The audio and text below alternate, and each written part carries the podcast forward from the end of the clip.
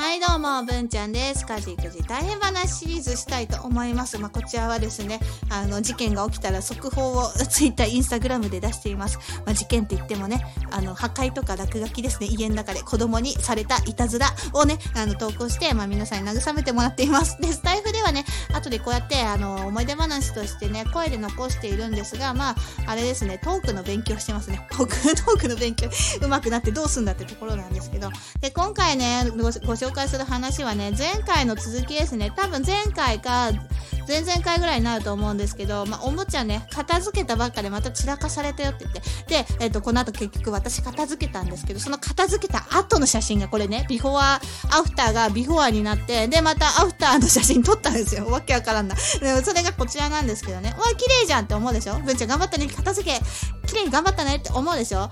あのね、ちょっとね、スタイフのサムネイル画像じゃ見づらいと思うんですけどね、インスタ飛んだらわかる。あの、カーテン切られてたんですよね、ハサミで。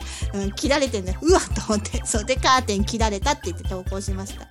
ハサミがね、なんであんな切りたがるんですかね。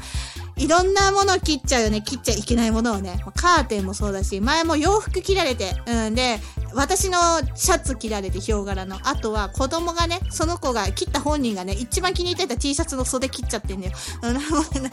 切りたくなっちゃうね。紙とかね、折り紙とかチラシとか、なんか切ってもいいもの切ってほしいのに、あと自分の髪の毛切っちゃった時もあってね、あのーなんで切っちゃうのってなるよね。